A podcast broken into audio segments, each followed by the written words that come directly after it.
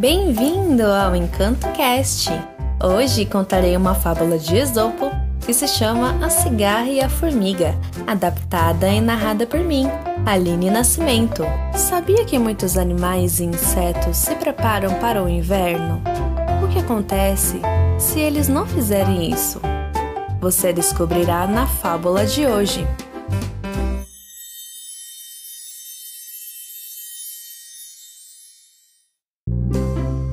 O verão é uma estação muito gostosa para se divertir. Só que as formiguinhas aproveitam um bom tempo para trabalhar bastante. Bom dia, formigas! Vamos para mais um dia de trabalho! Vamos sim! Vamos nos apressar para conseguir estocar o máximo de comida para o inverno. E com um belo trabalho em equipe, conseguiremos fazer isso. Força, formigas! Ali próximo, enquanto as formigas trabalhavam, ficava cigarra que adorava se divertir no verão.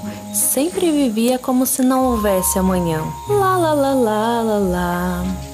Eu adoro me divertir e curtir esse sol lindo. As formigas olhavam e não conseguia entender por que a cigarra não se importava com o inverno. Como a cigarra consegue ficar só se divertindo enquanto o inverno está por vir. Eu não sei, mas eu fico preocupada. Vou ir lá aconselhar. E a formiga preocupada foi aconselhar a cigarra. Oi, cigarra. Tudo bem? Olá, formiga. Eu estou ótima. E você? Estou bem. Como está indo seu estoque para o inverno?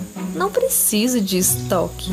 Encontrarei comida facilmente no inverno. Vou aproveitar o verão para me divertir muito. Tem certeza, cigarra? É muito arriscado. Sempre é bom guardar um pouco. Fique tranquila, formiga. Não precisa se preocupar. Tudo bem, cigarra. Voltarei ao trabalho. Até mais. Até, formiga. E assim foi até a chegada do inverno. As formigas trabalhando bastante e a cigarra só curtindo. O inverno chegou e o formigueiro estava com estoque garantido para passar o inverno todo.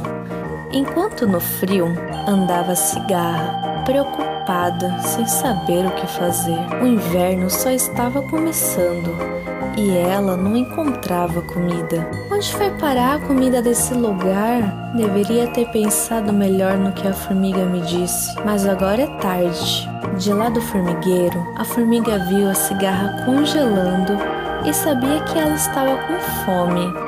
Eu vou lá levar um pouco de comida para a cigarra. Eu não estou acreditando que você vai fazer isso. Trabalhamos duro todo esse tempo para garantirmos a nossa sobrevivência e ela ficou se divertindo. Essa situação vai fazer ela aprender, mas levarei mesmo assim um pouco de comida e convidar ela a ficar aqui. Não concordo com isso, mas se ela ficar aqui, vai ter que ajudar. Tudo bem, vou falar isso. A formiga, enfrentando o frio, foi conversar com a cigarra. Oi, cigarra, como você está? Oi, formiga. Estou com muita fome e muito arrependida por não te ouvir.